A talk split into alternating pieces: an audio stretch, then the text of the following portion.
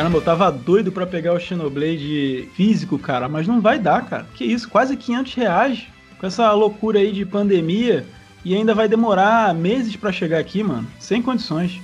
É por isso que eu já garanti minha mídia digital, Marcinho. Inclusive, já comprei até o Paper Mario na eShop BR, que é a eShop mais barata que tem no mundo. O dólar congelado tá saindo praticamente 40 dólares na proporção. E, cara, eu era do time físico, confesso, mas de um ano para cá eu me converti para mídia digital. Se você em pleno 2020 ainda pensa em comprar mídias físicas, eu só lamento por você. Rapaz, tá realmente complicado, ainda mais na época de pandemia. Eu sempre priorizei pegar a mídia física, é, principalmente do PlayStation, porque os preços ainda são os mesmos. Mas, cara, todo mundo dentro de casa, correio não tá entregando direito, aí você quer jogar um jogo no lançamento, cara, não tem saída a não ser pegar digital, infelizmente. Ou felizmente, né? Cara, eu vou falar para vocês que coisa de mídia física é anos 80, anos 90. A gente tem que começar a, a entender o futuro, entender o que está começando, porque pensa o seguinte: se a Nintendo já tivesse no streaming, já tivesse na nuvem, com os processamentos da nuvem, você não só não ia estar tá preocupado em ter comprado a mídia física ou digital, como você não ia ter nem um Nintendo Switch na sua casa. Você ia estar tá escolhendo um controle que você ia querer jogar e você simplesmente se conectaria na nuvem da Nintendo e o seu jogo ia estar tá lá disponível bonitinho para a hora que você quiser jogar, do banheiro, do quarto, da sala, da cozinha, fazendo, tomando uma cerveja na sacada, jogando na tela do celular. Olha que maravilha, mídia física para quê? É avançado demais, Betão. Já tirou meu cartuchinho, quer tirar meu console também, mano? Qual foi? Mas aí que tá, cara. A gente tem que se acostumar já com essa ideia. Não tem mais como fugir disso.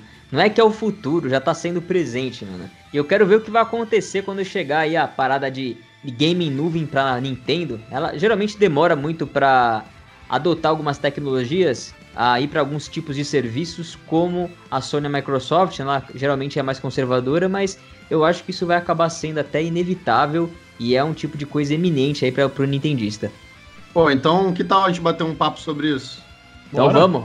Bora, bora, bora. Bora lá. Bora. Bora bater esse papo.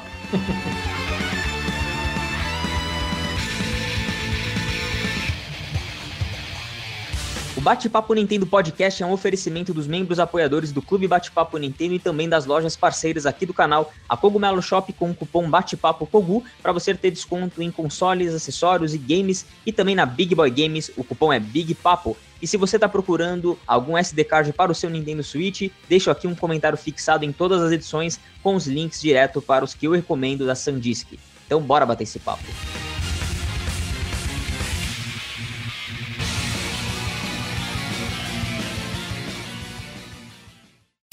Fala galera que tá ligada, sejam todos bem-vindos ao Bate-Papo Nintendo Podcast, edição é 15 aqui, especial para falar de games em nuvem, serviços e outras coisitas más. E eu sempre estou muito bem acompanhado para bater esse papo com vocês. Como hoje aqui, por exemplo, Marcelão do canal, uns caras que jogam, nosso host querido. Como é que você tá, Marcelão? Galera, aqui é o Marcelo Quintanilha e eu sou extremamente apegado aos meus jogos físicos. Eu não te culpo, eu não te culpo, mas e você, Marcinho? Também do canal Os Caras que Jogam, nosso editor querido, também sempre presente aqui. Como é que você passou aí? Fala, tudo na paz. Eu estou vendo uma nuvem chegando e prevejo uma tempestade de games. Excelente. E trouxemos aqui hoje um cara pequeno, um pequeno grande gigante aqui, Betão, Hightower Branco aqui com a gente, um cara especialista em games em nuvem para falar sobre isso com a gente, para bater esse papo. Betão, seja muito bem-vindo aqui ao nosso podcast, cara. Muito obrigado, Danilo, Marcinho, Marcelo, toda a galera aí. E eu, que já sou um cara que está acostumado a ter a cabeça nas nuvens desde sempre, vou adorar bater esse papo e trazer esse, essa chuva de games que o Marcinho invocou aí. Opa! Galera, se você não imagina o tamanho do Betão, imagina que mede dois metros e meio, assim, mais ou menos, na parede. dois metros e assim, uma, uma, linha e você vai saber mais ou menos a sua distância, a sua altura perto da, da cabeça do Betão ali. Ô, Danilo, super fácil, super. A, a, eu já vou fazer, eu falar o seguinte, a thumbnail, a gente bota o, o Mi dele gigante sem a cabeça tá aparecendo. Foi uma nuvem assim e o Mi dele esticado com a cabeça na nuvem, pronto. É isso aí. A é já tá resolvida, Márcio. Sejam todos muito bem-vindos aqui ao nosso podcast. Queria agradecer também a presença da galera que está escutando aqui essa edição. E vou passar a bola para o meu querido mestre Marcelão, o nosso host. Vai, Marcelão. Então, galera, sejam muito bem-vindos à 15ª edição do Bate-Papo Nintendo Podcast. Vamos bater um papo gostoso sobre serviços, jogos digitais e jogos em nuvem também. Trouxemos um especialista que está lá no alto. Está lá no alto enxergando tudo de cima, então talvez ele vai nos dar uma visão diferente, vai acabar com os nossos preconceitos. Então eu queria aqui começar com aquele debate clássico, clássico debate que está nos assolando atualmente, seria jogo digital contra jogo físico. Eu gostaria que os senhores é, me dissessem como é que vocês estão comprando seus jogos e que apresentassem argumentos tentando defender um dos lados, ou se quiser defender só um lado ou defender os dois lados, é contigo mesmo. Então eu vou perguntar primeiro, vou deixar o Betão para o final porque eu já sei qual vai ser a resposta dele, tá? É, eu vou perguntar primeiro para o Marcinho. Marcinho, como é que você tem comprado seus jogos? É, quando que você dá preferência para o físico? Quando que você dá preferência para o digital ou você dá preferência para um só? Então, Marcelão, a gente vive no Brasil, né? Aqui a gente ganha pouco e as coisas chegam muito caras. Então, a vantagem da mídia física, para mim, sempre foi a gente poder emprestar para os colegas e poder revender, caso seja um jogo single player, alguma coisa a gente é, termina de jogar, a gente consegue aí recuperar uma parte do valor, né? Mas, cara, ultimamente é, não tem conseguido achar boas ofertas físicas. E aí a, a praticidade da mídia digital, cara, às vezes está até compensando o, o, o, preço, né? Porque, tudo bem, a gente não pode revender, a gente não pode emprestar. Emprestar agora até a gente pode, né? Eu posso emprestar, por exemplo, minha conta para você jogar. Tem aquela questão também de você. É, ah, cansei de jogar Mario Kart, quero jogar Smash. Você minimiza o jogo, já vai direto para o Smash. Então você não precisa levantar é, do sofá, trocar o cartuchinho. O cartuchinho do meu Switch, cara, todos os meus jogos físicos estão dando problema. Eu tenho que tirar e colocar ele umas três vezes. Não sei se isso acontece aqui com vocês, tá? Tem cartucho, tipo cartucho do Splatoon, cara, demora muito para ele reconhecer. Isso é uma, uma, falha assim de design péssimo. Cartucho novo já tá dando problema. Então, acho que tudo isso, como o Danilão comentou aí na introdução do cast, o preço já é, o preço congelado da Nintendo por enquanto, né? Deixando a mídia digital bem mais barata em relação à mídia física, cara. Eu tô ultimamente preferindo comprar tudo meu digital. Né? A gente pode também agora vão lançar vários jogos agora nesse meio de ano, é, Xenoblade, Clubhouse Games e Paper Mario. A gente vai poder jogar no primeiro dia, mano. Onde já se viu no Brasil a gente conseguir jogar um jogo no lançamento? Só a mídia digital, cara. Antigamente nunca teve isso, entendeu? Cara, isso no mundo Nintendo, né? Porque pra Sony e Microsoft a gente sempre conseguiu ter acesso às mídias físicas na, no dia do lançamento aqui no Brasil. A gente pode ir na loja pegar um lançamento day one ali, ou comprar e a gente só vai ter aquele tempo mesmo de dois dias de frete para chegar na nossa casa. Alguns jogos, inclusive, você recebe no próprio dia. Tem algumas coisas que acontecem, mas a Nintendo sempre teve esse problema por ser um jogos importados, a gente não ter a revendas aqui oficiais Nintendo que recebem a mercadoria com antecedência para distribuição tem esse empecilho que o Marcinho falou e mais o empecilho de ter que esperar toda a importação acontecer. Então, por exemplo, você compra um jogo, o jogo vai ter que vir com preço de importação embutido, e aí você tem que esperar 10 dias, 15 dias para o jogo chegar, quando não dá um problema numa alfândega, quando não para em algum outro lugar. O meu Fire Emblem Three Houses, ele demorou 3 meses para chegar para mim, e aí algumas coisas começam a fazer mais sentido, né? Por exemplo, o Switch é um console híbrido, você pode levar ele com você. Cara, não tem coisa mais chata que no console portátil você precisar trocar seu, seu cartucho, cara. Você tá em viagem, é, tá, tá em algum lugar, você tem que ficar levando todos os seus cartuchos, porque você não sabe a hora que vai bater vontade de jogar um jogo X, por exemplo. Aí você tem 20 cartuchos, você tem que levar os 20 cartuchinhos com você toda hora. Eu sei que muitos falam, pô, leva um ou dois ali o que você tá jogando mais. Mas se bater uma vontade de jogar o Mario Kart que ficou na minha casa durante uma viagem. Na mídia digital, não. Eu coloco um SD card que eu tenho lá de 400 GB, baixo tudo lá. Eu tenho a comodidade de rodar tudo em mídia digital, sempre com o meu console. E se eu perder meu console, quebrar, for roubado, tá tudo garantido na minha conta. Eu posso fazer redownload num console novo enquanto a eShop, ou serviço de distribuição daquela mídia digital, existir. Que para mim é um dos maiores empecilhos da mídia digital. Mas eu ainda, eu ainda acho que em 2020, prós e contras de mídia digital e mídias físicas, mídia digital ganha com folga, ainda mais em um console híbrido, sem contar o tempo de loading muito maior. E Betão, antes de você dizer sua opinião, é bom você botar a galera no contexto, então fala pra galera aí onde é que você mora. É isso aí. Eu pensei, eu pensei nisso, Marcelão, é, de fazer uma apresentação rapidinha, de um minuto aqui, só para para a galera entender. Eu, eu, concordo com tudo que os meninos falaram até agora. A, a, visão do Marcinho é uma visão muito boa, é uma visão de jogador, uma visão de de, da, daquela questão de emprestar o jogo, etc e tal. O Danilo também trouxe para a gente aqui algum, alguns fatores de quem está jogando, da, da, comodidade da mídia física, da, da, questão do day one ou não. Eu acho que são todos é, fatores extremamente importantes para a gente considerar. Mas assim, é, deixa eu só explicar qual, da onde que vai vir meu ponto de vista, né? É, bom, eu jogo videogame já. Eu tenho 37 anos, jogo videogame acho que pelo menos uns 30 anos. E eu trabalho há 20 anos na indústria de telecomunicações. E no último ano, já tem quase um ano que eu estou nessa, nessa nova área, é, eu fui convidado para tocar um projeto de implementação do serviço de cloud gaming em parceria com a indústria de gaming. Então, é, o meu dia a dia são as reuniões e as tratativas de como que a gente está desenvolvendo para lançamento de xCloud, do Stadia, o GeForce Now, é, todas essas soluções que elas que estão no mercado, eu tive contato antes delas chegarem e eu tenho contato direto com as pessoas que estão dentro de cada uma dessas empresas. Então, eu trabalho diretamente com a Nvidia, eu trabalho diretamente com o pessoal do Google, diretamente com o pessoal da Microsoft pelo xCloud, Testei outras plataformas que vocês podem procurar também por aí, é, como eu comentei da, da PlayGiga, que foi que a, a, Facebook comprou há pouco tempo, uma plataforma chamada Wade. Ela está desativada nesse momento porque o Facebook está trabalhando nela numa remodelagem. Então, assim, o ponto, por que, que eu estou contando tudo isso, tá? O ponto de vista que eu vou trazer aqui é de um cara que joga videogame há décadas, que é extremamente apaixonado por mídia física. Eu tinha uma coleção enorme antes de sair do Brasil, de mudar aqui para Madrid. Eu vendi ela justamente por conta da mudança. Então eu tenho todo esse apelo na, no meu, na minha criação de ter a mídia física, de ter os consoles, de ter os cartuchos. Mas aí entrando um pouco já no, no meu ponto de vista de quem está dentro da indústria dos games e de quem não simplesmente joga os games, tá? É, a questão do, da nuvem, a questão do streaming, ela é muito forte. Se você observar como que a indústria da música se modelou a partir do MP3, depois surgiram os aplicativos, surgiram a, surgiu a parte da nuvem também com o Spotify. É, antes disso a gente podia baixar MP3 nos torrents, etc e tal.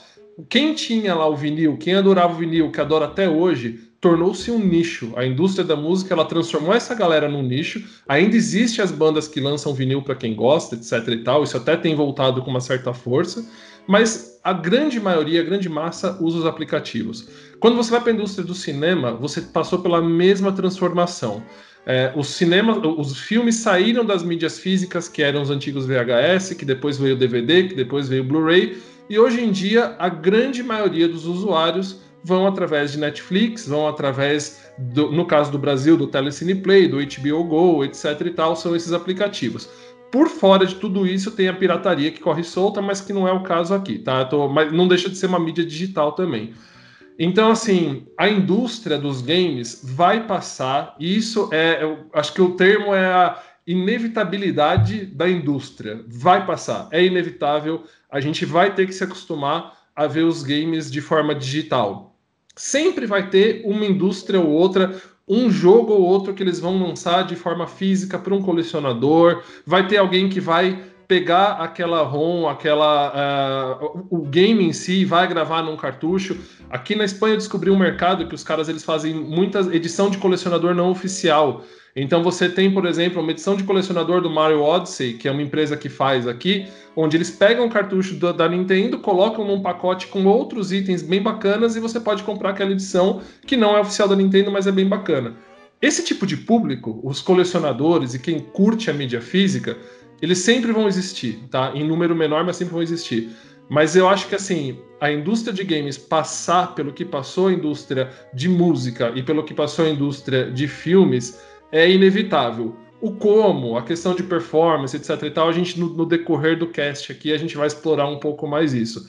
Mas, cara, assim, do meu ponto de vista é isso, tá, é, Marcelão? Eu, eu curto muito a mídia, a mídia física, acho lindo, acho muito bacana você ter o seu console, ter um processamento local, não depender de uma internet, etc e tal. Mas numa realidade fora a realidade latino-americana, a realidade do Brasil, aqui na Europa, nos Estados Unidos, no Japão, na Austrália, onde a gente já tem um serviço de banda larga de qualidade, isso é uma realidade muito forte. Tá? Então, no decorrer do, do cast, a gente explora mais outros pontos, mas esse é o meu ponto, tá? Eu acho que é inevitável que a gente migre para mídia digital.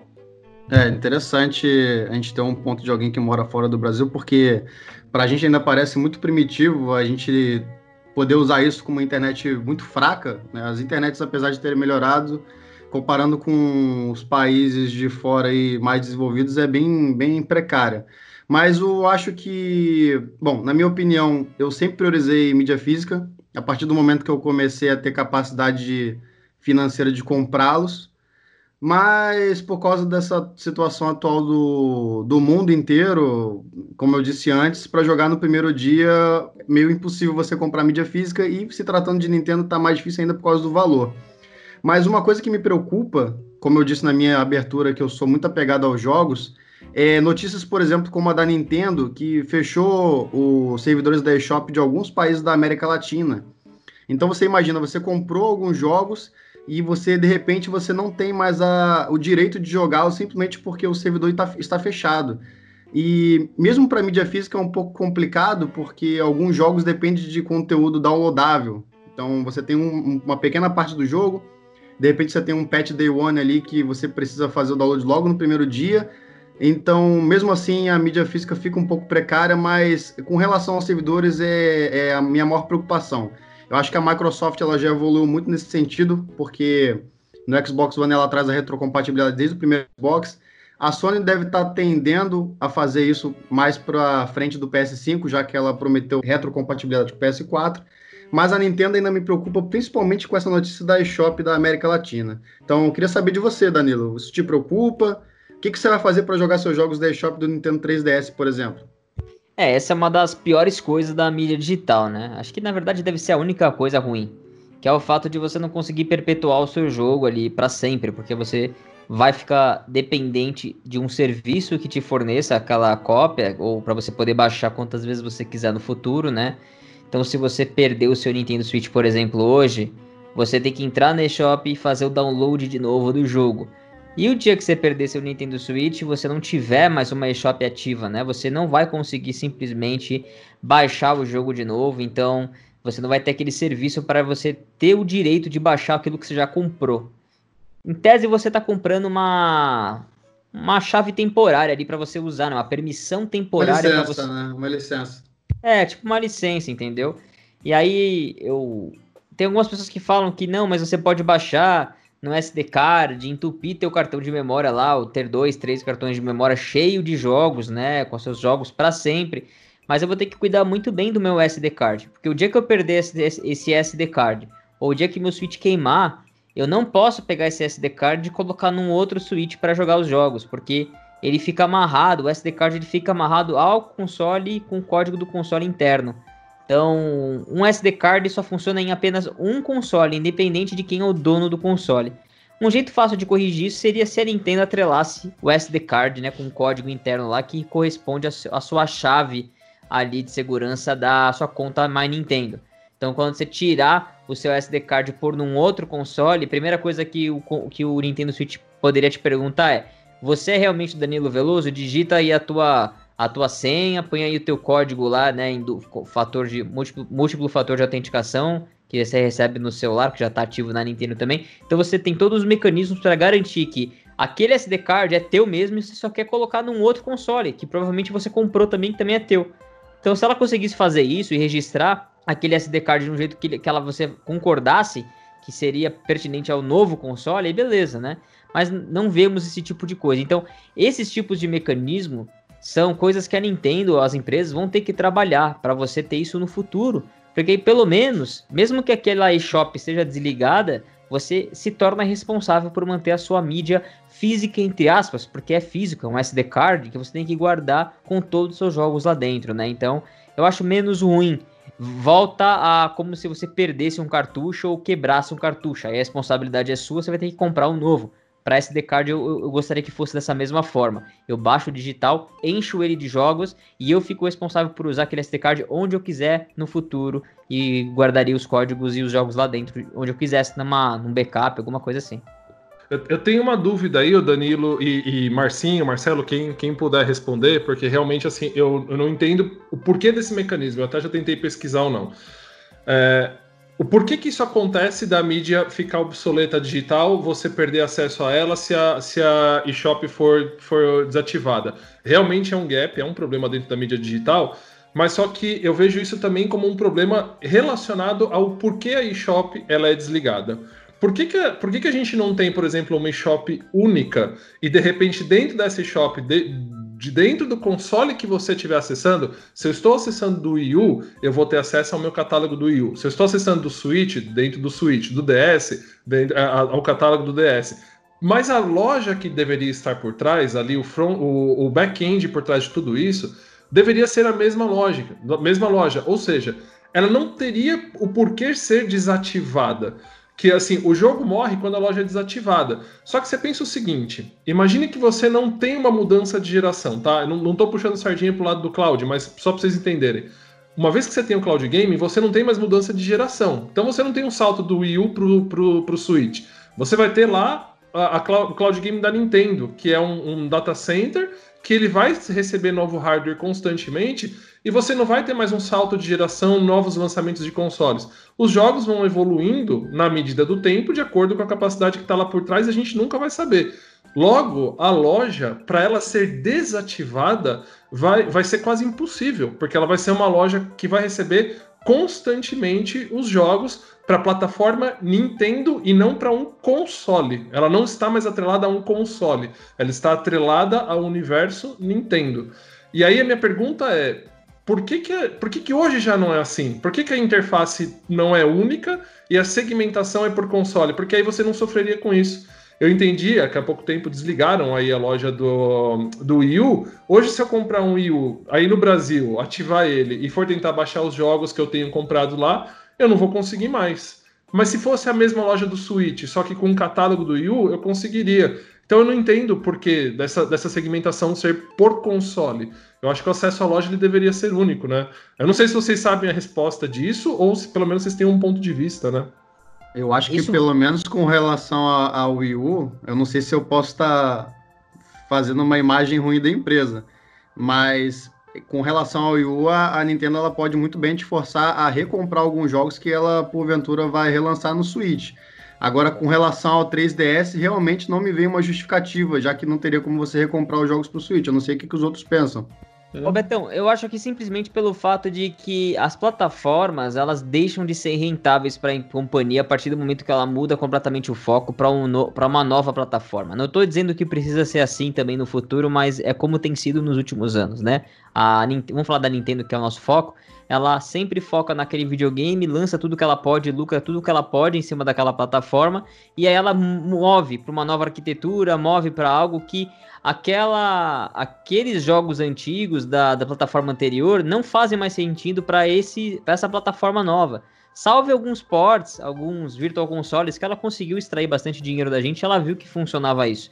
Mas, tipo, 80, 90% do restante da plataforma anterior já não faz mais sentido para Nintendo nem comercializar mais isso ela não tem interesse mais em ganhar dinheiro nisso, porque ela não quer manter as eShops antigas viva. A Nintendo não tem interesse em manter consoles do passado ativos, vivos, com gente ativa comprando. Ela quer que essas pessoas simplesmente comprem o console novo dela. Ela quer que toda a base instalada dos consoles anteriores mova pro, se mova para o Nintendo Switch, porque é lá que ela tá botando energia, dinheiro, investimento, ela quer que todo mundo ponha dinheiro lá também, entendeu? Então eu acho que até por uma questão de gerenciar uma única plataforma, como ela foi é, fenomenal em juntar 3DS, que era o portátil dela, com o Wii U, que é o console de mesa, e fazer uma versão aí topzera que virou Nintendo Switch, que é o híbrido, né? Essa ideia foi maravilhosa, ela se unificou a gente deu graças a Deus quando isso aconteceu, porque a gente falou: caramba, agora a Nintendo vai unificar os times de desenvolvimento para só lançar jogos para uma única plataforma. E olha que legal, do ponto de vista de gestão de jogos, de eShop, de assinaturas, também ela pode focar numa única plataforma. A gente até pensa no Nintendo Switch Online, né? Pô, joguinhos de NES, joguinhos de Super Nintendo ali pra gente, assinatura por mês. Mas por que Nintendo Switch Online? Por que, que não chama Nintendo Online? Para ela poder levar esse serviço Nintendo Online para os futuros, né? Para as outras plataformas. Porque ela não pensa assim. Eu acho que ela quer que no futuro ela lança um próximo console Switch Online, é, próximo console Nintendo Online, vamos supor, vai chamar, e ela vai migrar o que interessa para aquele console. Depende da proposta de como vai ser. Então, eu, eu, eu, acho que é isso. Não é nem só custo, tá? Porque né, né, hoje em dia, cara, armazenamento é barato, cara. É barato. E ela poderia cobrar das pessoas assim: ah, você, você quer ainda ter acesso aos jogos do seu, do seu Wii U? Beleza, para acessar eShop você precisa pagar 10 reais, né? Ela nunca cobrou por isso. Ela nunca teve um serviço online. Vamos ver se de repente no Switch a eShop, por ter uma assinatura online que você paga pela primeira vez na vida da história da Nintendo, ela consiga manter isso e pelo menos ter lá o 0 a 0 só para manter para quem, pelo menos por mais tempo, né? Por 20 anos, 25 anos, 30 anos, não sei. Vamos ver como é que vai ser. Mas indo para esse caminho que você tá puxando aí, Betão, e eu acompanho o seu trabalho, parabéns até pelo seu canal aí, o que você traz muitos vídeos mostrando a, a, os serviços em nuvem funcionando de diversas plataformas. Eu fiquei surpreso com como funciona tão bem isso, eu não botava tanta fé assim. Indo por esse caminho, por essa visão, eu acho que uma eShop começa a ficar também ultrapassada, entendeu? Uma loja de mídia digital a gente está discutindo aqui mídia física, mídia digital, que a gente começou o cache. Daqui a alguns anos eu não vejo mais a gente discutindo isso. Eu vejo a gente discutindo é, ter o jogo ou ter um serviço. A coisa muda muito rápido, entendeu? Esse ponto que vocês colocaram, que o Marcelo colocou também, que até que ponto vale a pena a Nintendo, a Nintendo unificar? Já é uma tendência de mercado, a Microsoft ela já anunciou o Smart Delivery, ou seja, os jogos dessa geração que você comprou, alguns deles, pelo menos os exclusivos né, da Microsoft Studios, você vai poder jogar eles na versão de Series X sem precisar pagar novamente. Só que a Nintendo viu que ela consegue lucrar com isso, cara. Ela vendeu um monte de jogo de Wii U pra gente, tudo de novo, né? Ela, ela pode vender, por exemplo, o digamos que você comprou vários Virtual Console lá no Wii U você tá, agora está tendo que assinar novamente aqui, está tendo que comprar novamente os jogos, porque é, não migra para o Switch. Então, apesar de ser uma tendência do mercado, talvez ela ache que é melhor criar um serviço novo para poder ganhar mais dinheiro, né? E assim, a gente tem que pensar também o seguinte: será que a Nintendo quer perpetuar esses jogos? Será que daqui a cinco anos a Nintendo quer que a gente jogue Animal Crossing New Horizons? A gente já comprou, mas será que ela vai querer? Ou ela vai querer lançar um Animal Crossing novo para a gente comprar novamente. Entendeu? Então, acho que é, nesse caso, Betão, tem muito da, da questão da Nintendo mesmo é, não enxergar isso é, de bo com bons olhos, sabe? Como de... business, né? Como business. Exato, ela, uhum. entendeu? Então, acho que é, é, é, o que ela acaba fazendo. Não, a gente entende a visão da empresa, Marcinho, mas a gente estava até discutindo aqui esses dias, eu, eu e você, né, no, sozinho, sobre essa questão da eShop. E você falou algumas coisas bem interessantes. Eu quero saber, você, você é, você está indo mais para mídia física agora, mas você não fica preocupado com essa questão de perder os seus jogos? É, já aconteceu, por exemplo, aconteceu com a eShop do, do Wii, aconteceu, é, tá acontecendo com a eShop do 3DS, né? Para trás só não aconteceu porque não existe, mas assim, a gente tem o um exemplo, por exemplo, do Satellaview, né? Que também são, são coisas que não tem como você resgatar. É, essa seria uma das soluções. Você perpetuar a sua loja e deixar tudo retrocompatível. Seria uma das soluções. Então, quem compra hoje um jogo de Xbox, com certeza está muito mais tranquilo, porque sabe que se daqui a 10, 15 anos, provavelmente ele vai conseguir jogar. Se duvidar, vai conseguir jogar do celular, vai conseguir jogar de qualquer canto que quiser. Vai abrir a geladeira e vai poder jogar um jogo de Xbox antigo. Co confirmando, ele vai conseguir jogar do celular. então, para mim, essa é a solução, mas como eu falei, eu não sei se a Nintendo tá afim de resolver esse problema, né? Ela, eu acho que ela não tá, não tá muito afim. A não ser que todo mundo faça isso e ela seja forçada pela concorrência a fazer, né? Pode ser também. Aí só o tempo vai dizer.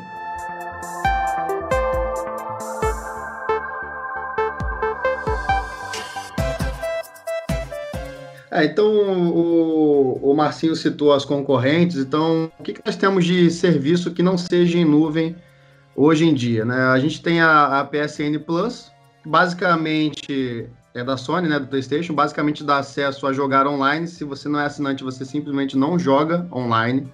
E ela te dá dois jogos gratuitos por mês, que você também só pode jogar enquanto a sua assinatura estiver ativa e de vez em quando te dá alguns descontos, tá? E, e para Xbox a gente tem a Xbox Live Gold que também te dá jogos gratuitos por mês. Né? A gente tem o, o, Game Pass então que ele é disponível tanto para o console quanto para o PC, que é basicamente uma assinatura que você paga um valor X para ter um catálogo ali de uns 100 ou mais jogos. A versão de console ela tem mais jogos do que a versão de PC, e a Microsoft prometeu que a partir de agora todos os jogos exclusivos dela vão entrar day one no Game Pass. Então isso é o, é, esse é o serviço da Microsoft.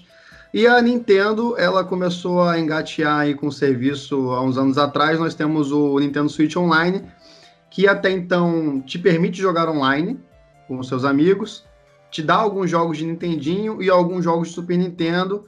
E a gente fica aí na torcida para que eles acrescentem mais jogos ou mais consoles nesse serviço.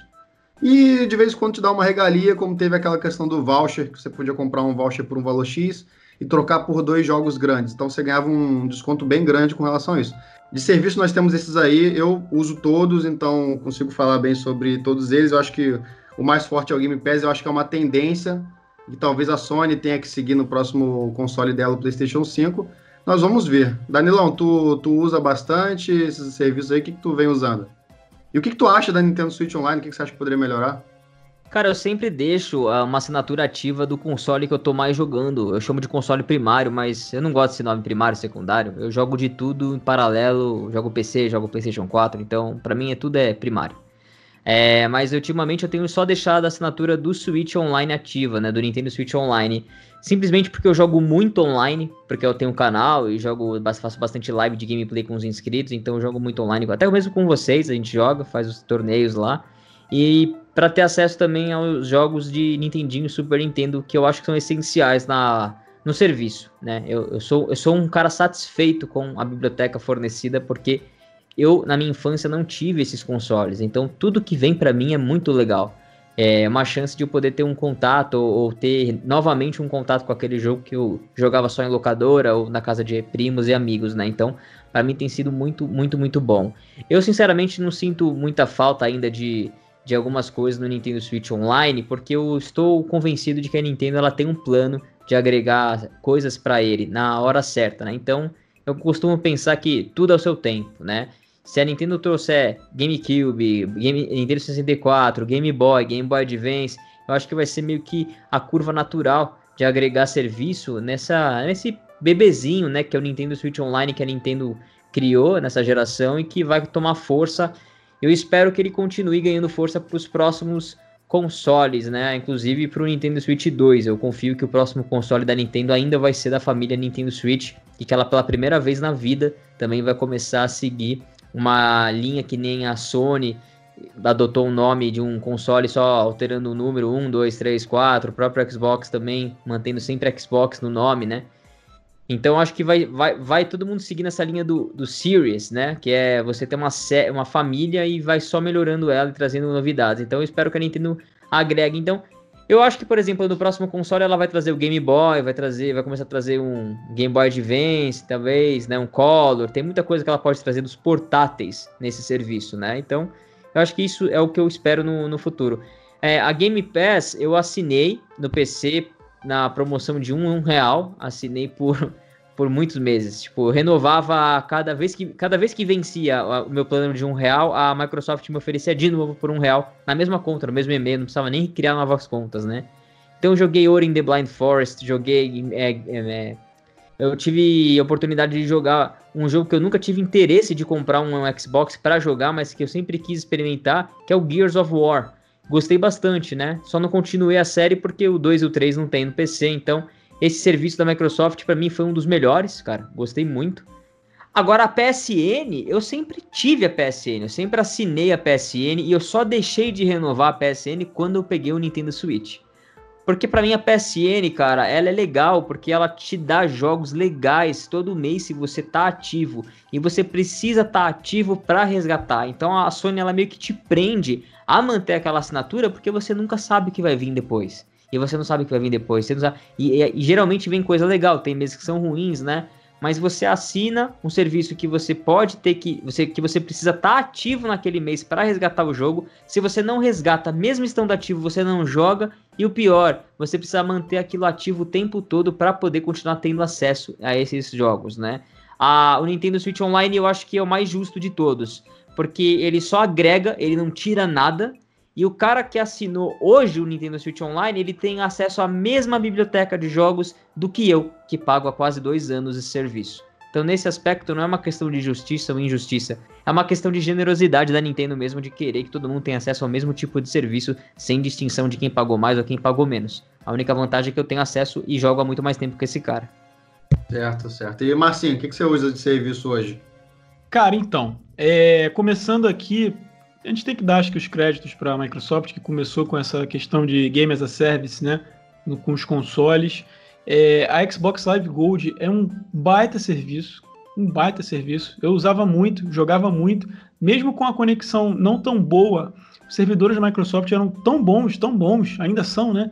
Que você que consegue compensar isso. Então, sempre joguei muito bem nas plataformas Microsoft, muito, muito bem. Era um valor bem pago, né? No início o pessoal ficou meio bolado que, pô, vão ter que pagar para jogar online e tal. Logo em seguida, a Sony embarcou na mesma onda, né? Também cobrando pela PSN. E a Nintendo também demorou um pouquinho, né? Passou uma geração, mas ela também hoje já cobra para fazer. E a questão também do Games with Gold foi a, a, Microsoft que trouxe, né? Dando dois jogos por mês, que a, a PSN faz também, que agora a, a, Epic Game Store também está dando um monte de jogo de graça. Então, acho que a, Microsoft foi pioneira e o serviço é muito bom. É, a, Sony também é, copiou, né? Copiou no, no, bom sentido, é como eu falei, é, é concorrência, faz parte. E a Nintendo, cara, esse serviço, esse serviço eu assino porque eu jogo, né? E porque é barato. Mas assim, eu não vejo muita vantagem nele. Porque assim, os jogos Nintendo, a gente sabe, não tem servidor dedicado. É peer-to-peer. -peer. A gente já falou isso várias vezes, o Danilo já falou várias vezes no canal dele. Então, assim, é um paywall. A gente paga lá 20 dólares por ano. Se você fizer o plano família, sai merrequinha, sai 5 dólares para cada um simplesmente para desbloquear a função de você é, jogar online e a gente não usa um servidor dedicado da Nintendo para hospedar aquela partida. Você está jogando um Smash Bros. O host da partida cai, todo mundo cai. Você está jogando qualquer outro jogo. Fulaninho cai, caiu geral. Acabou a partida, né? Então, a gente faz. Eu, eu, eu, atualmente eu assino a, a Nintendo para jogar online e não reclamo porque é barato e porque tem também os joguinhos lá é, de, de Nintendinho e de Super Nintendo, tá? É, também sou assinante da Xbox Game Pass. Esse serviço, sim, cara, é serviço fantástico, fantástico Game Pass. É, é claro que sim, tá no início, a Microsoft está tentando aí fazer com que a galera acostume e, e, e faça adesão, mas, cara, a quantidade de jogos incríveis que tem, o Danilão falou, jogou Ori. Cara, os jogos da Microsoft estão saindo é, no primeiro dia. E tá pegando um monte de jogo diferente, cara. É, semana passada saiu Final Fantasy IX também, aquela versão meio remaster, né? É, jogos de lançamento, Streets of Rage 4, no primeiro dia, no, no, Game Pass. Então, assim, muita variedade, cara. Não só os jogos da, da Microsoft, vários outros jogos estão entrando. Então, assim, vale muito a pena mesmo, né? Então, basicamente é isso que eu consumo de serviço hoje. Gosto muito desse esquema da, da Game Pass, porque é barato. Game Pass de computador tá 14 reais, né? É, e você pode também comprar o jogo caso ele saia. Eu acho que é bom para todo mundo. Se você for multiplicar aqui 14 vezes 12, vai dar, sei lá, de cabeça aqui, 170 reais por ano. Entendeu? Você não compra nenhum jogo de Nintendo Switch. E você tem acesso a uma biblioteca ferrada de jogos para você jogar durante um ano, né? Então, esse é um serviço que eu acho que a Nintendo poderia é, é, pensar em, em, aderir.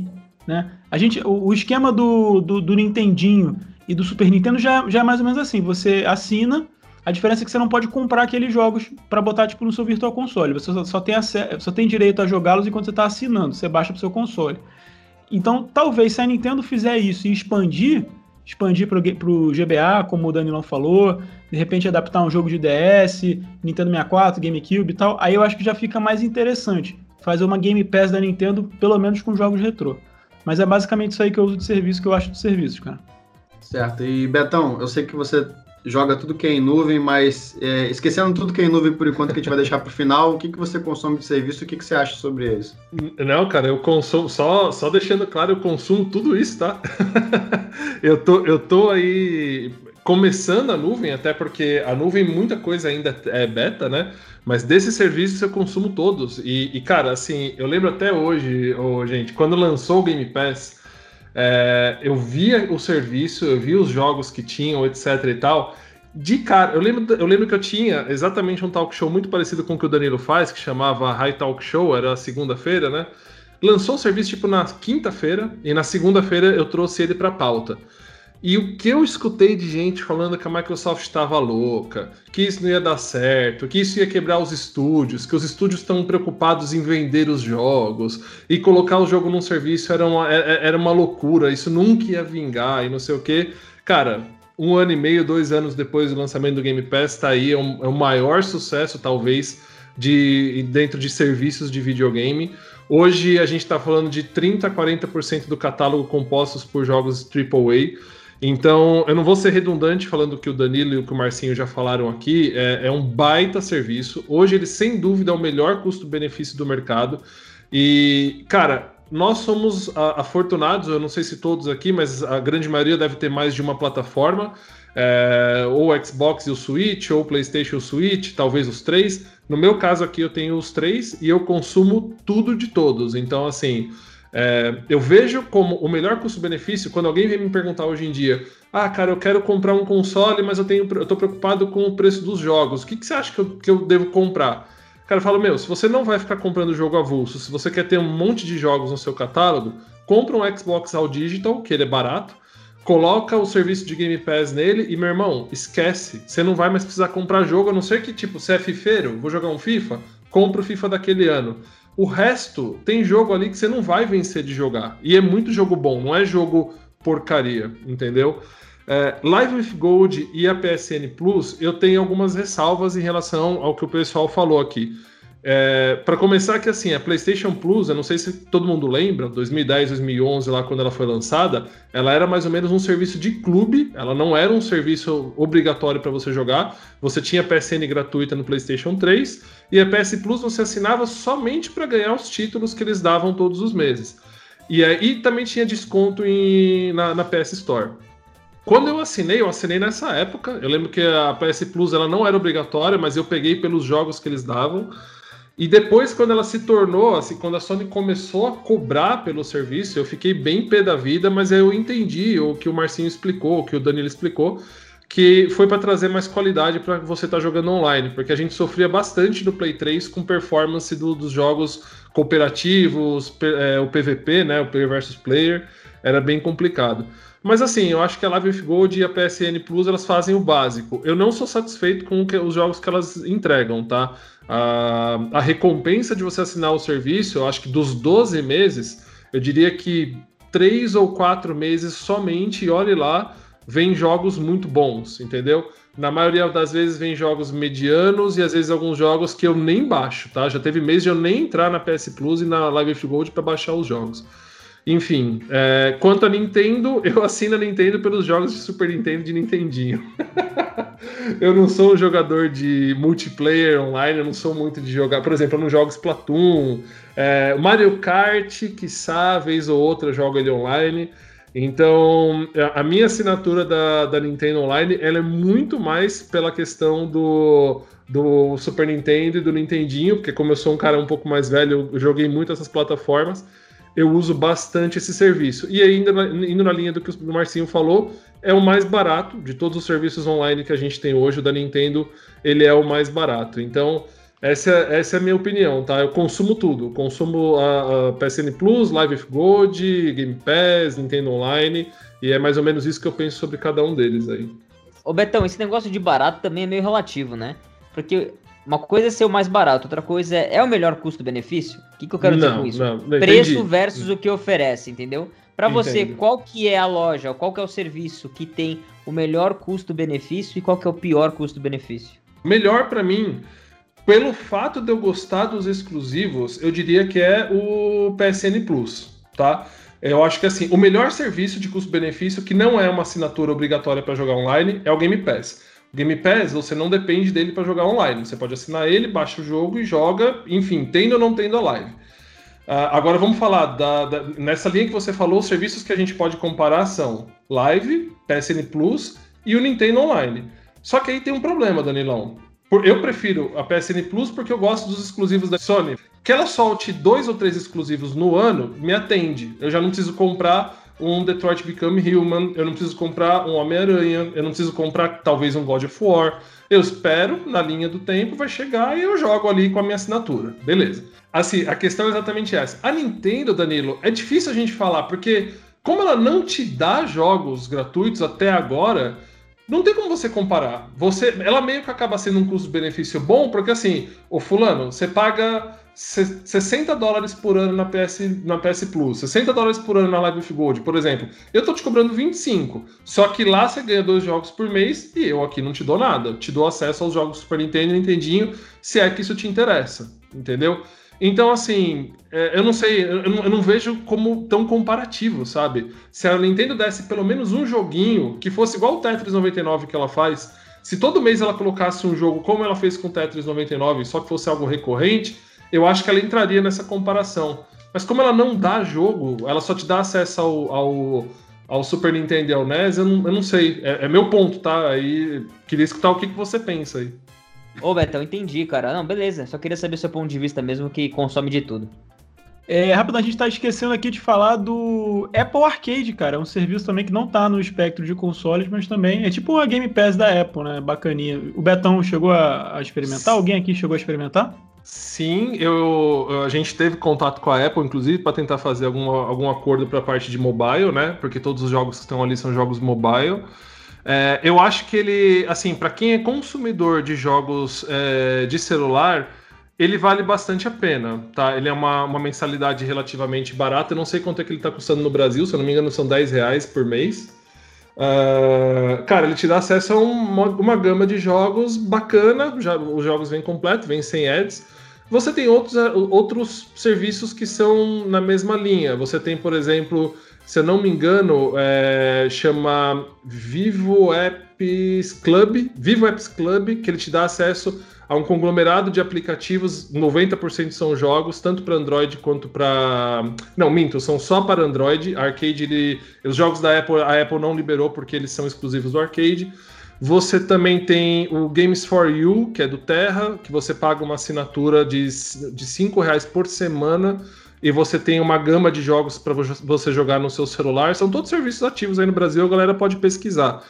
É, cara, para quem é consumidor de jogos mobile e não gosta daqueles ads entre uma partida e outra e tudo mais, vale a pena. Mas eu não sei, eu, eu como, apesar de trabalhar na indústria de telecom, eu não consumo jogo de celular com muita com muito afinco, então eu, eu não sou a melhor pessoa para avaliar, mas eu acho que num custo-benefício, olhando de, por um prisma de negócios, eu acho que vale a pena, tá? Se você não é jogador de console.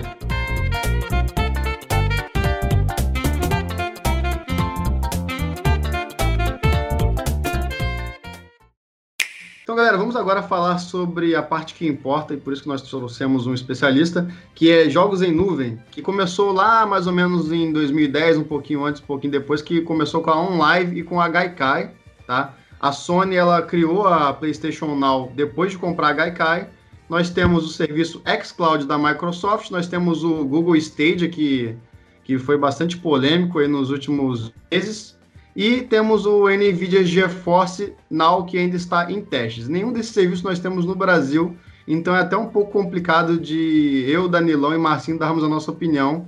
Então vou passar a bola direto para o Betão. Betão, é, se você puder dar um breve resumo aí sobre esse serviço, se você já usou, se você não usou, se é bom, se não é bom. É não, com o maior prazer, é cara. Eu sempre gosto de falar bastante disso, porque assim, a primeira, eu, queria, antes de entrar em qualquer assunto, porque muitas, muita coisa aqui é polêmica, principalmente quando a gente entra na, na questão do Stadia, o que eu queria pedir pra galera é assim: vocês não precisam acreditar em mim, tá? No que eu vou falar aqui agora e tudo mais, mas assim, pesquisem muito antes de vocês terem tomarem as suas conclusões. É, eu não vou citar canais para a gente não incitar brigas e coisas aqui, mas assim eu já vi muito conteúdo na internet de pessoas que criticam os serviços em nuvem, principalmente o Google Stadia, sem absolutamente ter tocado no, no, no serviço, sem ter experimentado o serviço.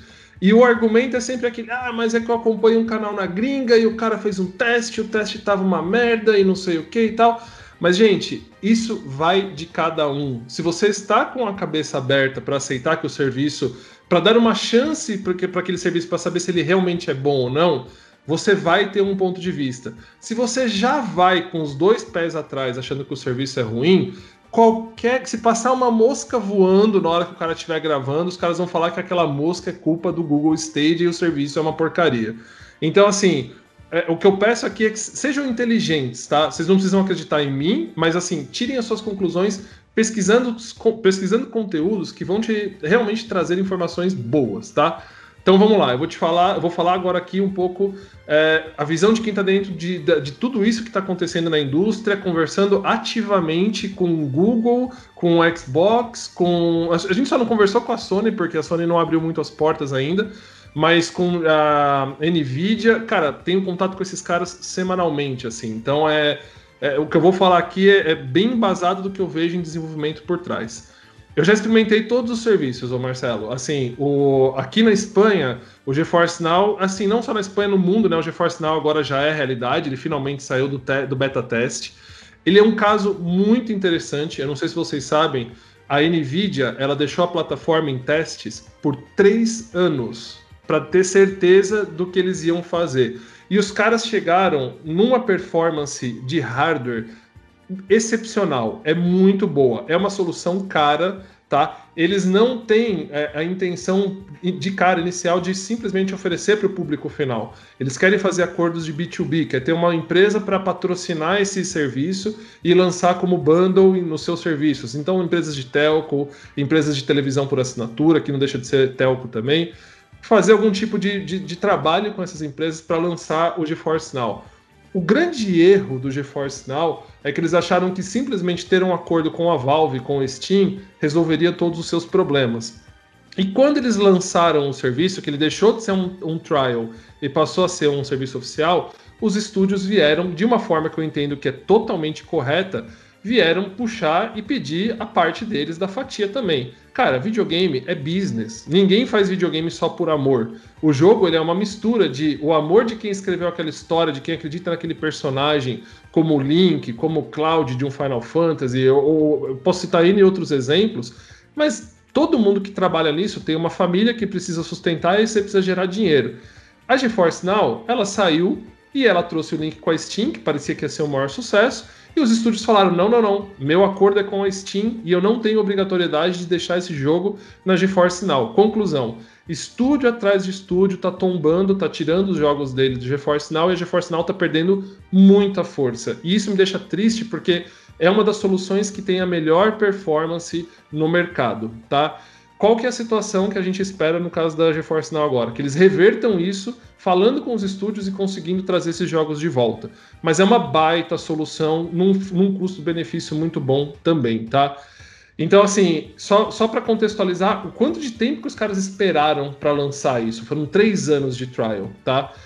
Falando agora um pouco do. Eu vou deixar o Stadia para o final porque é o mais polêmico e eu acho que é o que a galera tem mais curiosidade de saber. xCloud. xCloud está em beta teste aqui na Espanha já tem umas três semanas. Eu estou jogando ele desde o dia que chegou aqui. Pelo contato que a gente tem com a Microsoft, eles forneceram para a gente o acesso no dia zero, né, no dia de lançamento. A solução é muito boa. A solução ela tem uma performance no celular que me impressionou demais. Eles, diferentemente de outros, eles estão priorizando é, a qualidade de imagem ao delay. Eu não sei se isso é uma aposta assertiva ou errada. No GeForce Now, eles deixam, eles mantêm você com delay zero e você tem, você sente uma piora na imagem se, se você tem uma degradação da rede. No xCloud, a sua imagem está em 4K no celular ou na TV, onde quer que seja, a todo instante. Só que em alguns momentos do jogo você sente um delayzinho no controle. O que, que me conforma em relação ao xCloud? É um beta. Então a Microsoft ela me manda um e-mail todos os dias, não é todas as semanas, todos os dias para eu contar como é que foi a minha performance naquele dia usando o xCloud. E eu aponto tudo. Eu falo, meu, travou aqui, deu um erro ali, etc e tal, e eles vão reportando sobre como eles estão fazendo para melhorar o serviço. Um ponto importante do xCloud é que eles pegaram os Azures, né? O pessoal no Brasil fala Azure, né? Que são os data centers da Microsoft. Eles pegaram parte desses data centers, mudaram a arquitetura de um data center convencional para um Xbox. Então imagina que o Azer, parte dele virou um Xboxão lá, virou um super Xbox. E ele está processando os jogos ali. Qual que é o benefício disso? os estúdios não precisam adaptar os jogos para nuvem, tá? A mesma arquitetura do, do videogame funciona na nuvem de forma transparente, é, é, desenvolvimento zero para os estúdios, tá? Qual que é o, o, último ponto de xCloud? Muito provavelmente o catálogo do xCloud vai ser o Game Pass. Assinou o Game Pass, você ganha o xCloud sem pagar nada mais por isso. Então você paga lá a sua mensalidade do, do Game Pass, você já tem acesso ao xCloud, que é basicamente jogar o seu Game Pass no celular, no, no, computador, aonde quer que esteja, tá? Isso vai ser muito bom. Só a Microsoft tem isso no mercado, tá? Esse catálogo gigante do Game Pass para colocar num serviço de nuvem. Vamos falar do PlayStation Now. Só te é interromper que... rapidinho. Vamos é, lá. É uma, é uma curiosidade pessoal que acho que pode ser dos ouvintes também. Qual é a ah. sua conexão de internet hoje? A minha conexão de internet é uma fibra de 300 MB, que é a mais baixa da Espanha. Aqui começa em 300 MB e vai até 1 GB. Só que é caro, hein? Serviço Beleza, de internet consegue é testar caro. numa boa, né? Consigo testar numa boa. Consigo testar certo. numa boa. Aí no Brasil já tem internet não, de 300 MB, né? Humilha não, Betão. não, mas a fibra de 300 MB no Brasil é uma realidade em algumas cidades já, né? Então, assim, ó, vamos lá. Falamos do GeForce Now, falamos do, do Xbox. Outro PS. É, então, Play, PlayStation Now. PlayStation Now, cara, é assim Uh, é, um, é um serviço que traz os exclusivos de maior peso hoje em dia do mercado. Então você tem lá Spider-Man, você tem toda, todos os jogos da franquia do God of War, com exceção do último que eles ainda não colocaram, mas logo logo vai sair. Você tem toda a franquia Uncharted, você tem os, os exclusivos fortes das duas últimas gerações estão lá, tá? Com exceção, tá? Quando eu falo exclusivo forte, pensa no, no fora, no, no universo fora da Nintendo, porque a Nintendo ainda não tá nesse jogo. Porque se a gente tivesse um serviço de cloud da Nintendo com Mario, com Zelda, etc e tal, estaria pareando ali com o Sony com certeza. Mas enfim, é, o PlayStation Now ele tem um, um, fator. Como ele é um serviço que ele foi lançado há muito tempo atrás, ele foi lançado em 2014, é, a, a, Sony até agora eu não vi eles fazendo grandes avanços tecnológicos dentro da plataforma deles. Então, assim, eu como usuário do PlayStation Now, eu sinto muito a queda de frame quando eu estou jogando os jogos mais modernos. O maior exemplo disso é o Homem-Aranha. Eu até fiz uma comparação no canal onde eu coloco os dois rodando um do lado do outro. Então, assim, eu sinto bastante a queda de frame na, dentro do PlayStation Now. É, o catálogo de Play 3 é muito bacana. O, o, bom do PlayStation Now é que ele te traz a possibilidade da retrocompatibilidade da Sony que não existe no console. Então você tem no mesmo serviço jogos de Play 4, jogos de Play 3 e jogos de Play 2.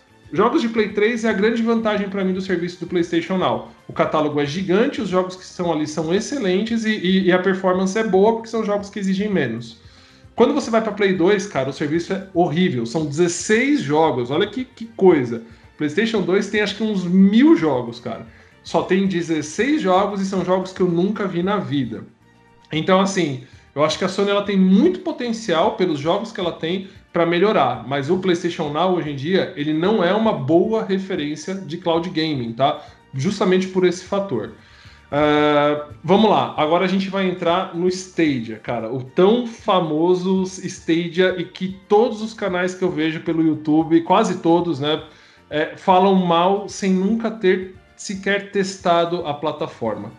O Stage ele teve um lançamento catastrófico. Isso é uma coisa que todo mundo que é, é san, né, tá, todo mundo que está com, a, com sanidade mental vai, vai, vai, vai conseguir chegar nessa conclusão. Falaram muito, fizeram um baita show, um baita espetáculo e lançaram um videogame que não estava preparado no lançamento e lançaram um videogame que não tinha um catálogo é, aceitável, eram pouquíssimos jogos, se não me falha a memória, eram coisa de 30 jogos. Então, assim, como que você vai colocar uma plataforma propondo para o cliente pagar, sei lá, 60, 80 euros num pack inicial que vem com um controle apenas, ó, e com o Chromecast Ultra se você fosse para o bundle mais caro. É, cobrando o preço cheio dos jogos, cobrando o mesmo preço que se cobra no Xbox e no PlayStation, é, numa plataforma que ainda tá começando, tá, é meio duvidosa. Os caras eles, eles erraram demais no modelo de negócio de lançamento, demais. E eu acho que isso foi um dos grandes causadores do problema que, que se tem em relação ao Stadia. A percepção negativa que se tem do Stadia. Todo mundo fala, ah, não funciona, não tem jogo, babá. E de certa forma, quando lançou, era exatamente isso que estava acontecendo. O grande problema é que, como no Brasil não tem é, o, o lançamento do Stadia ainda, as pessoas deixaram de acompanhar o que foi acontecendo e elas escutam esses canais que não sabem de nada, vão lá e metem o pau torta direita sem ter muito embasamento e, e criaram uma, uma conclusão na cabeça dela de que o serviço é ruim. Hoje, o serviço do Stadia aqui na Espanha é excelente, é sensacional. A performance dele, eu comparei com o Xbox One e com o PlayStation 4, as, as versões top, o Pro e o Xbox One X, o, o Stadia performa melhor que ambos, entendeu? A resposta é melhor do que os dois. A qualidade de gráfica ela chega a equiparar com a do Xbox One X, que é hoje a, a performance top de mercado em termos de gráfico, né? Uh, e você tem já um catálogo grande. Hoje a gente já está falando de quase 100 jogos. A gente já está falando de um serviço do Stadia Pro que te dá 20 jogos, tá? De onde esse, desses 20 jogos, pelo menos uns 6 ou 7 são jogos bons. E, e, e, você tem muitos jogos que já estão incluídos no catálogo, que é o que a galera procura. Você tem Red Dead Redemption 2, você tem o Destiny, você tem. Cara, é, é, é muita coisa. E, as, e aos poucos o serviço vem crescendo. Por exemplo, a EA anunciou que todo o seu catálogo tá chegando no Stadia. Então você vai poder jogar Battlefield, vai poder jogar FIFA, vai poder jogar tudo lá em pouco tempo. Então, assim, o Stadia tem muita gente que já dá ele decretado como morto no Brasil, simplesmente porque o serviço não chegou aí e porque eles escutam um monte de besteira na internet. Aqui, cara, na Europa, o Stadia é uma realidade. Ele não tá batendo de frente com o PlayStation e com o Xbox ainda. Mas tem muita gente que já está experimentando o Stadia e o parque do, o, o, parque do serviço aqui, ele é um parque crescente, ele não é um parque que está acabando, você entende? Então, assim, você tem vários outros fatores. Você já pode jogar, você vai lá na sua loja do Stadia, você joga no seu celular onde você estiver. Você se conecta em qualquer computador via Chromecast e joga. Você pode jogar da sua TV também via. É, aliás, perdão, na TV via Chromecast, no computador via Google Chrome. Então, assim, é uma plataforma que já está ali oferecendo o que o, o, que o Cloud Game realmente quer trazer. É, que é Play Anywhere, né? Você pode jogar aonde você quer, onde quer que seja. Então, assim, a quem estiver escutando esse cast, o convite que eu faço é: antes de tirar a conclusão, entenda, vá atrás, se informe, não simplesmente entre num canal, não vai lá, entra num canal X, o cara fala, ah, uma merda, a Google ficou 40 dias sem lançar um jogo novo. Ah, tem, tem delay no comando. Cara, não tem. Delay no comando é lenda. Não existe. Não existe. Entendeu? A questão dos jogos demorarem para chegar é porque tem que sofrer uma adaptação. Os jogos de PC são desenvolvidos para Windows. O Stadia é baseado em Linux. Então os jogos eles têm que passar por essa adaptação para o Linux, por isso que demora um pouco mais para chegar e está demorando um pouco mais para inverter. Cara, então assim, esse é o ponto de vista que eu tenho em relação a esses serviços que já são os serviços de nuvem que estão ativos aqui na Europa, onde eu já tenho a oportunidade de provar todos eles. Todos funcionam, todos são bons Alguns têm algumas ressalvas, porque ou ainda está em beta teste, que é o caso do xCloud, ou porque é uma plataforma um pouco mais antiga, que é o caso do PlayStation Now. Mas todos eles são jogáveis e são muito bem. são, são muito bons para ser o primeiro passo da indústria, tá? A indústria está chegando agora, está engatinhando no que é cloud gaming. A gente vai ter uma geração que está chegando agora. Talvez a gente tenha uma próxima geração. Eu não acredito. Minha opinião é que não, ter, não teremos. Mas é, tá começando bem e agora é uma questão de amadurecimento. Então não sepultem os serviços antes de você provar. Por maior amor que você tenha à, sua plataforma, aos seus jogos é, de, físicos, etc. e tal. Mas antes de, de sepultar, de matar o serviço, testa. É, vai atrás de informação positiva também, não somente informação negativa. Tenha certeza antes de tomar essa decisão, tá? É, basicamente é isso, tá? Que eu queria falar um pouco sobre essas plataformas. Tem outras coisas, Marcinho, Marcelo, que, cara, por exemplo, elas estão trabalhando em novos codecs de vídeo. Porque no streaming do Netflix você só recebe, você não tem input. No cloud você tem um input Sim. que são os comandos, né? O que, que eles fizeram? Eles desenvolveram um codec novo. Ou seja, a, a Microsoft já não usa o codec que a Netflix usa para transmitir o vídeo. É um codec específico de jogo para ele ser mais veloz e ele poder garantir o 1.6 milissegundo, que é quando o jogador não percebe delay, entendeu? Então as indústrias, a indústria ela tá se preocupando, ela tá se preocupando, ela tá trabalhando nisso, tá? E, e, cara, eu acho que realmente vai dar certo. Eu que já tô com hands-on em tudo aqui, eu tô vendo que realmente a coisa tá, tá bacana. E ô Betão, é, antes de você ir morar, a segunda vez que você, que você foi morar na Espanha, né? Na Isso Europa. aí. É, antes, de você, antes de você se mudar pela segunda vez para a Europa, você já tinha esse pensamento ou você também ou você tinha um preconceito contra jogo em streaming?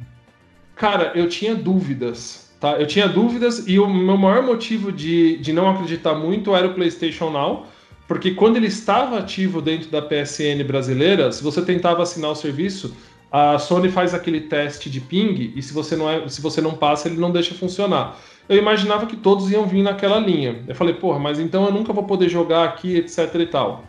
Então, assim, eu, eu não conhecia por dentro de, de da indústria tudo que estava acontecendo na parte de desenvolvimento.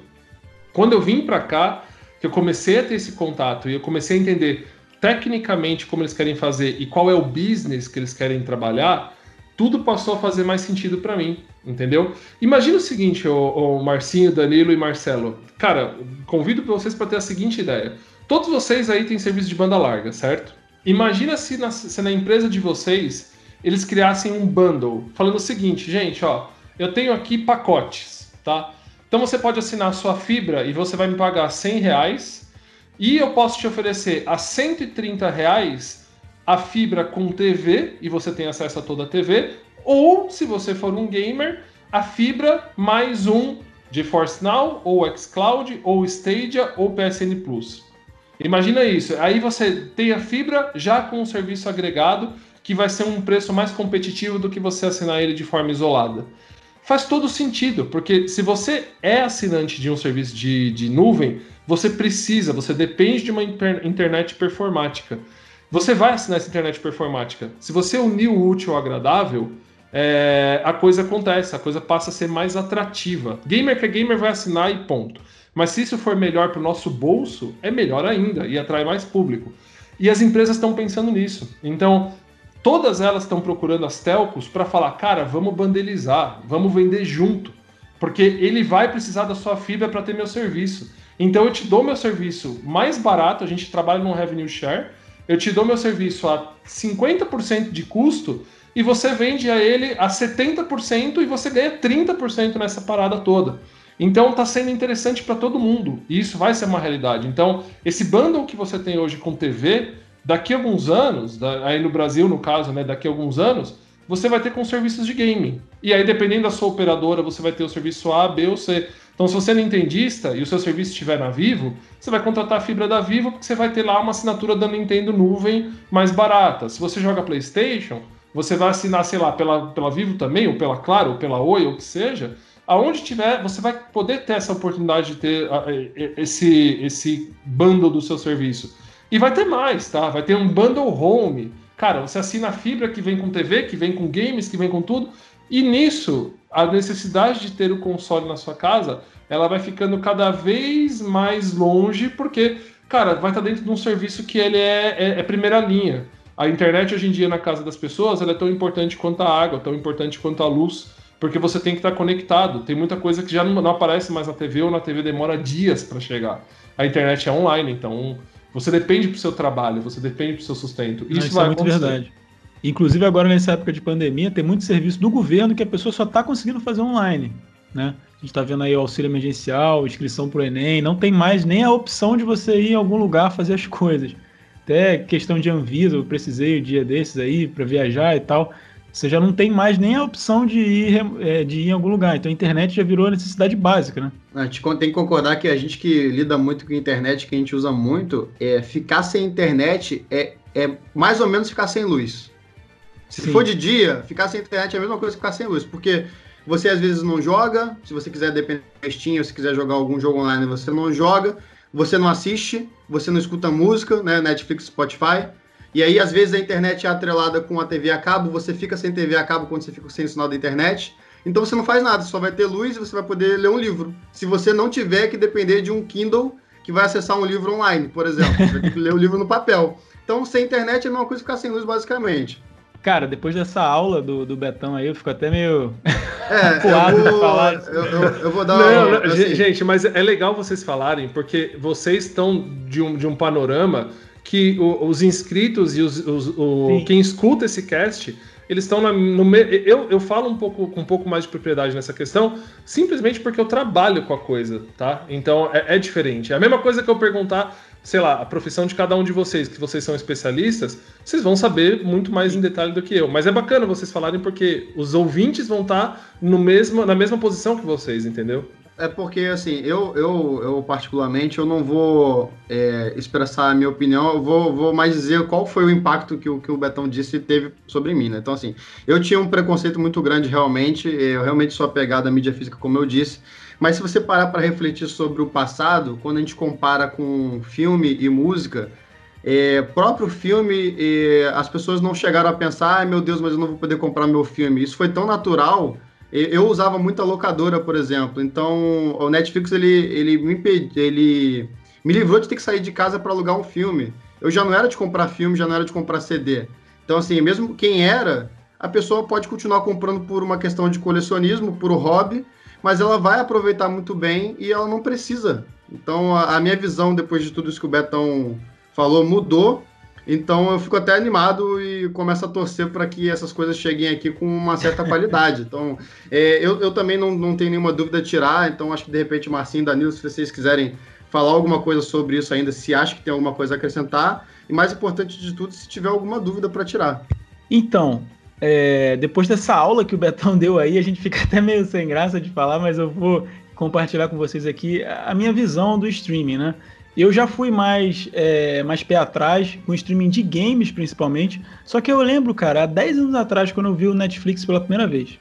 Só que há 10 anos atrás, cara, não sei se vocês lembram. Lembra que a gente clicava no YouTube para assistir o vídeo e aí tinha que deixar o vídeo carregando, aí você ia lavar a louça, sair e tal. Era tinha, assim, que deixar, né? tinha que deixar a barrinha aumentar para depois é, dar play, né? Exatamente. Hoje em dia, cara, é. Cara, você, ah, você quer ver um vídeo, você clica e vai. Antigamente, pra você ver um vídeo de 3 minutos, você tinha que deixar carregando. Então, assim, há, há 10 anos atrás, eu nunca imaginei que a gente. Que, que assim, minha avó fosse ter Netflix. Minha avó não só tem Netflix, como tem Globoplay e Amazon Prime. Minha avó. Então, se você falasse isso para mim há 10 anos, eu, eu ia ficar assim, meio. Será? Eu não ia acreditar. Né? Então as coisas evoluem muito rápido.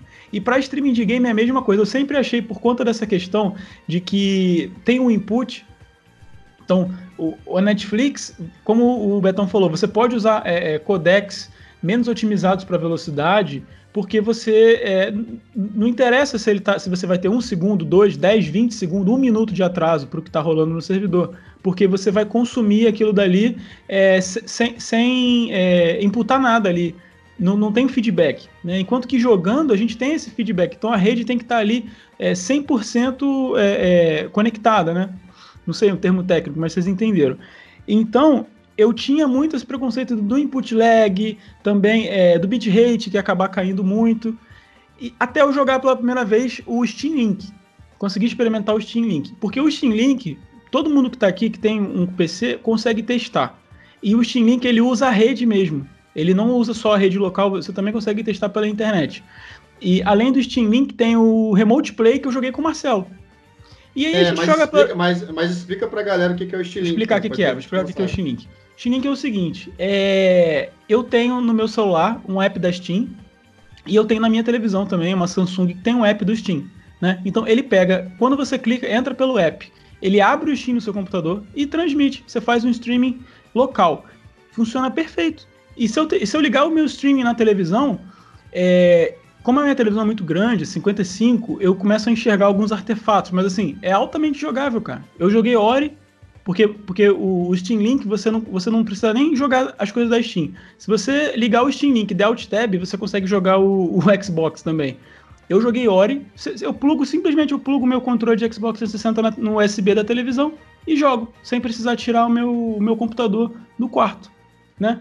Então eu tinha até eu experimentar. E, cara, é altamente jogável. Altamente jogável. Sabe? Aí você imagina. Isso porque a gente tá anos atrás aqui que o Betão, né? Em termos de infraestrutura. Você imagina daqui a, a, a 10 anos. Vamos colocar 10 anos. Aí realmente a, o meu, meu pensamento mudou. Para mim, a quebra de paradigma tá é, em realmente a gente não ter mais controle sobre os nossos jogos que a gente começou a discutir aqui no início do, do podcast sobre a mídia física e digital. Essa, é, essa guerra do, do físico e digital, acho que meio que já a gente já entendeu que são coisas que vão coexistir e a mídia digital, a maioria das pessoas já aceita e já, já tá migrando. Né? Até colecionadores e tal já usam mídia digital. Só que a gente falou, a gente consegue pegar o digital e gravar no cartão SD. Só que o streaming nem isso, meu amigo. Então, eu, eu não tenho nem mais dúvida de que a tecnologia daqui a 5, 10 anos vai ser 100% viável até nos países menos desenvolvidos. Para mim, a questão é o paradigma mesmo da gente perder, porque aí a gente não vai ter mais controle nenhum sobre os jogos. Exatamente. Né? E a gente também. A gente, tipo assim, é, é, é, eu pagar por um jogo de Switch, eu sei que pelo menos eu tenho aquele dado ali no meu cartão de memória. Agora, você pagar por um jogo de Stadia, sabe? Tipo, eu pagar para desbloquear um jogo que tá rodando no servidor, não sei aonde, e a Google tem um histórico de abandonar serviço, né? Tem um, é. baita histórico de serviço abandonado, então eu acho que isso prejudicou um pouco. Eu ainda aceitaria mais se fosse uma parada tipo Game Pass, uma assinatura que eu sei que é temporária. Eu pagaria mais tranquilo do que você pagar 60 dólares para jogar um jogo na nuvem. Eu acho que a questão é esse paradigma mesmo que a gente vai ter que quebrar. Ela é um mix, tá? Eu não vou me estender muito aqui pro Danilão falar também, mas só para você, só para colocar um pouco no, o ponto nisso que você falou que é super importante. A, a, a, tendência é que os serviços de cloud gaming eles venham, Marcinho, sendo um mix. Você paga uma assinatura, vou usar como exemplo o Game Pass, você paga o Game Pass, você tem acesso ao xCloud que te dá acesso àquela biblioteca. Foi até uma discussão que a gente teve outro dia com o Diego, que nessa biblioteca você não tem controle. Em um, um mês você tem 100 jogos. 10 daqueles jogos vão sair e 10 novos jogos vão entrar. E você não controla qual jogo entra e qual jogo sai. Então você paga uma assinatura pelo pacote que está ali que você não decide. E você vai ter acesso a uma store, que é o caso do Stage. O Stage ele já tem os dois modelos, né? onde você compra a licença do jogo e aquela licença ela é sua enquanto a, a loja estiver ativa. Então, é, é, é diferente. O serviço está ali, vai estar tá ativo, vão ter os jogos que você não controla qual entra e qual sai. E você tem a sua biblioteca pessoal de jogos que você comprou de forma isolada do, do, do que já está lá no serviço. E aquele jogo nunca vai sair até que a licença algum dia possa ser desativada, tá? Só que aí só o último ponto é lojas na nuvem não sofrem é, mudança de geração. A, a, quando, a gera, quando, os videogames migrarem para a nuvem de vez, que seja daqui 5 anos, que seja daqui 7 anos, não sei quanto tempo vai demorar, acaba a geração. A partir do momento que o, que o streaming passar a ser a nova geração, ela será a geração definitiva. Porque os upgrades dentro do, do data center da, da Google, da Microsoft, da Sony, da Nintendo, da Amazon, quem quer que seja, não vai mudar a nossa forma de jogar, não vai mudar a nossa plataforma. Os, o, o, upgrade sofre, os estúdios têm mais poder para desenvolver jogos novos e a gente não vai sentir isso.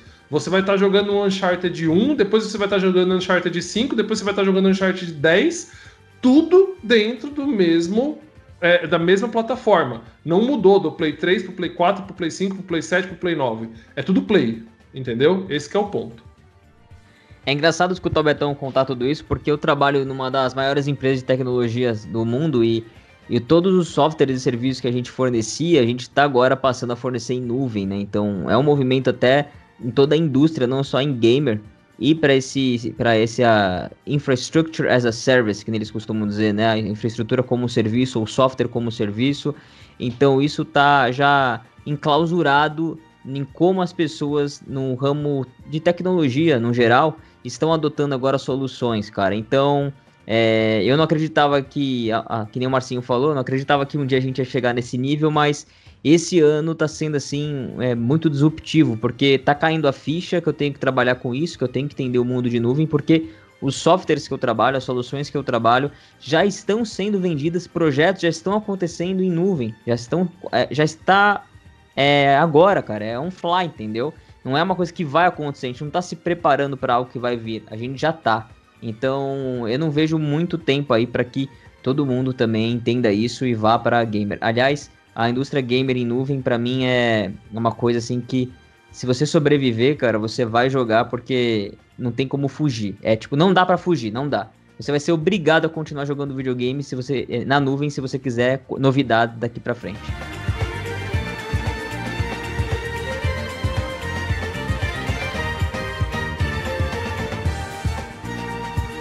Então, galera, é, agora que tivemos uma verdadeira aula sobre jogos em nuvem, acho que, como nós somos um canal Nintendo, vou deixar aquela pergunta para vocês brevemente. E a Nintendo? Será que a Nintendo algum dia vai por esse caminho. A Nintendo, que é uma empresa tão conservadora, mas ao mesmo tempo tão inovadora, isso pode se parecer um pouco paradoxal. Mas acho que vocês entenderam o que eu quis dizer. Na minha opinião, algum dia sim, mas eu acho que não tão logo. Acho que as outras empresas vão largar muito na frente com relação a isso. Queria saber de você, Danilão. Cara, eu acho que a Nintendo tá aberta. O Furukawa é um dos presidentes mais mente abertas que já passaram na Nintendo, se não o mais, né? É, ele, ele falou, logo que ele entrou, eu lembro de uma coisa que ele disse lá que até causou polêmica. Ele disse: se a Nintendo tiver que sair da indústria gamer para continuar vendendo seus serviços e suas IPs, assim faremos. Aí teve um monte de noticiários e veículos que falaram: Nintendo pode sair do ramo dos games, daquele bafafá todo. Ninguém entendeu o que o Furukawa estava dizendo ali. O Furukawa estava dizendo o seguinte: a gente não vai ficar preso à tradição. A gente tem as IPs, que são nossas coisas mais valiosas dentro da propriedade da, dentro da Nintendo, que são as propriedades intelectuais. Então, a forma com que ele vai ganhar dinheiro em cima das pessoas não é só videogame, é com outras coisas que a gente já está vendo que está acontecendo, né? Então, se eles tiverem que ir para essa estrutura de nuvem, para serviço, para continuar sendo relevantes e continuar vendendo e provendo serviços com suas propriedades intelectuais, assim eles farão. Eles não estão mais presos em nenhum tipo de arquitetura, ou nenhum tipo de modelo de negócio, seja ele atual, seja ele do futuro. O que tiver que fazer, Furukawa vai fazer e vai mexer para mudar. Então eu vejo muito a Nintendo indo para esse lado também, se assim for o mercado e se assim for lucrativo para eles, cara. Marcinha. Cara, a gente tem que lembrar aqui que a Nintendo é uma empresa que tem 130 anos. Então, a chance dela continuar existindo durante os próximos 130 é muito grande. Porque uma, Nintendo que pegou tantas gerações assim, uma empresa que pegou tantas gerações assim, ela teve que se reinventar por diversas vezes. Né? Questões de tecnologia, questões políticas, questões. É, várias questões fizeram com que a Nintendo fosse se adaptando. E ela continuou uma empresa relevante ao longo dos anos. Então, eu não duvido de que se ela precisar fazer esse pulo para o digital, para o streaming, é, melhor dizendo, ela vai fazer. Só que eu acho assim, é, atualmente a Nintendo ela ainda lucra com hardware. Então, como o Betão falou, que existe um nicho, né? O mesmo nicho que consome, é, que consome vinil, é, que consome CD, Blu-ray. A Nintendo, eu acho que ela ainda vai continuar fazendo console físico, vendendo hardware durante algum tempo, né? Eu acho que é, é, eu, eu vejo mais provável assim a Sony e a Microsoft migrando 100% para os serviços e eu enxergo a Nintendo é, postergando essa migração. Tô contigo, Marcinho. E Betão, vamos deixar a, a sua opinião do convidado por último. Betão, o que, que você acha da Nintendo sobre cara, nuvem?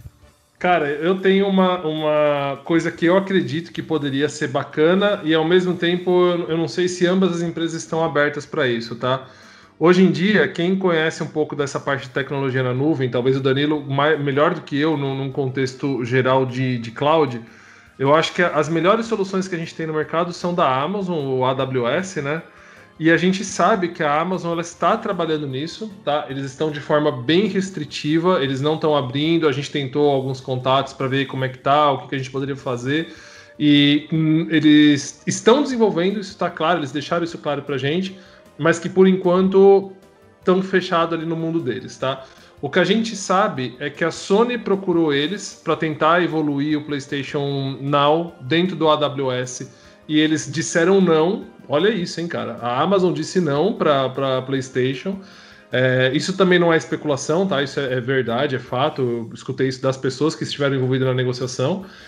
E o que eu realmente acredito que poderia ser muito bacana é se a Nintendo conseguisse fazer isso, porque a Nintendo ela teria que ter, ela, ela não precisaria se preocupar com a questão de infraestrutura, porque ela estaria migrando para uma especialista, talvez a, a maior hoje em dia nessa questão de cloud, que é a Amazon, e a Amazon estaria recebendo IPs que traria muita gente para a plataforma logo de cara. O grande problema dessas duas é que eu acho que é, é tipo dois menininho, como que eu, dois menininho birrentos se encontrando, sabe? A Nintendo vai querer fazer as coisas do jeito dela, porque a Nintendo não deixa mudar absolutamente uma vírgula no que ela quer fazer. Eu falo isso com experiência de quem já negociou com a Nintendo. E a Amazon ela vai muito para essa mesma linha também. Então, assim, eu não sei se ali daria um choque. Então, por que, que eu estou falando da Amazon? Porque a Nintendo ela, ela vai sempre muito atrás das outras nessa questão de, do, do online, né? A gente foi chegar num serviço, num, numa plataforma online da Nintendo que funciona bem para o jogo, agora no Switch somente, né? E mesmo assim você tem todo aquele problema da comunicação que foi lançado precisando, cara, de um, de um, de um celular com fone conectado aqui que não sei o que, sabe? Então parece que eles, eles dificultam um pouco as coisas. Então, que ela vai para o cenário de cloud, eu acho que sim. Seria muito bom se ela fosse com uma parceria. E como o próprio Phil Spencer falou que o concorrente do Xbox nas próximas gerações não são mais PlayStation e, e Nintendo e passa a ser a Amazon e a Google, por que não a Amazon se unir a uma das maiores marcas do mercado que tem franquias poderosíssimas e lançar um serviço junto, né? Sonho, tá, gente? Não, isso que eu tô dizendo aqui não é uma afirmação, é algo que eu acho que daria muito certo, mas a grande realidade é que a Nintendo está desenvolvendo o cloud dentro de uma caixa preta que a gente já conhece bem, que é o universo da Nintendo, né? Mas Betão, a Nintendo já tem parceria com a Nvidia, inclusive é o chipset do Nintendo Switch, né? O Tegra. Você acha que vale a pena ir para uma parceria com a Nvidia para serviço de nuvem? Se a Nvidia estiver disposta a isso, talvez sim, tá? Talvez pelo sufoco que a Nvidia está passando agora com os estúdios dando baixa, poderia ser uma boa oportunidade da Nintendo tentar fazer essa barganha. Eu vou te falar o seguinte, ô Danilo, Cara, a Nvidia é tão boa quanto a AWS. A Nvidia ela tem um fator, tá? Ela não tem o alcance que a AWS, a ramificação que a AWS tem. A AWS ele já tem presença em praticamente todos os países do mundo. A Nvidia ela depende de levar o seu hardware para alguns locais. Por exemplo, a Nvidia não tem é, data center físico no Brasil fora de São Paulo. Se você for. E São Paulo é terceirizado, tá? São Paulo eles usam o data center da Google. Então, assim, cara, é muito complicado, porque se você quer prover esse serviço na Bahia, ou, não sei, no Rio Grande do Sul, você fica complicado, você fica muito travado a um, a um, estado, porque essa questão de distância influencia nisso, né? Uh, o AWS não. O AWS ele já tá, a rede está bem mais ramificada. Mas sim, cara, faz sentido. Só que, no meu ponto de vista, a, a Amazon ainda é mais interessante que a, que a Nvidia.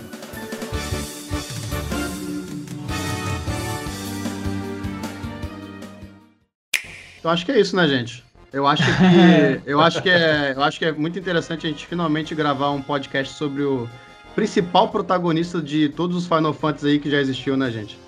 Sem dúvida. Betão, protagonista. Não, Cláudio. Cara. Ah, tá, desculpa. Mas sim, bota o tambor.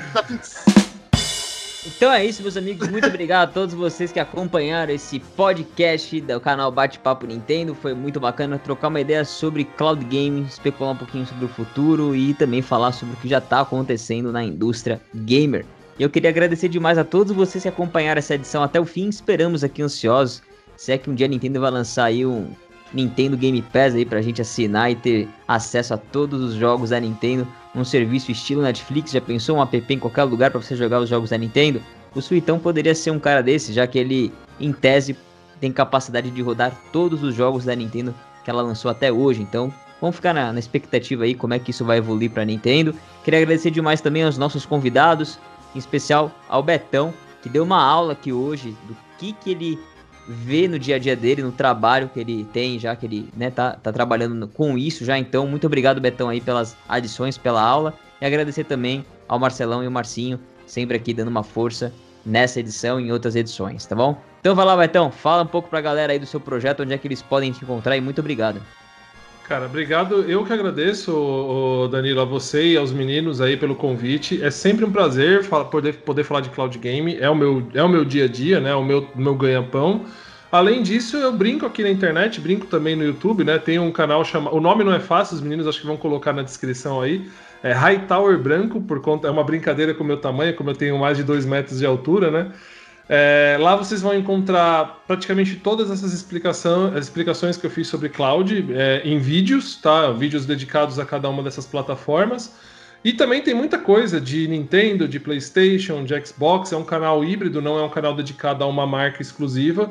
E, cara, serão, serão todos muito bem-vindos, tá? Também tô aparecendo direto em vários casts e canais aí, como Coelhão, o Danilo, os ceguistas, né? O lado azul da força lá, Velberan, o pessoal da Warp Zone. Tô sempre nesses canais aí e vai ser um prazer receber vocês por lá. Show, cara. Eu que agradeço demais aí a participação. Espero você mais vezes aqui pra gente falar sobre outro, outros assuntos, tá bom? Queria agradecer também ao Marcinho. Fala, Marcinho, nosso editor. Fala um pouco do projeto aí que vocês têm, o canal Os Caras que Jogam, como é que tá?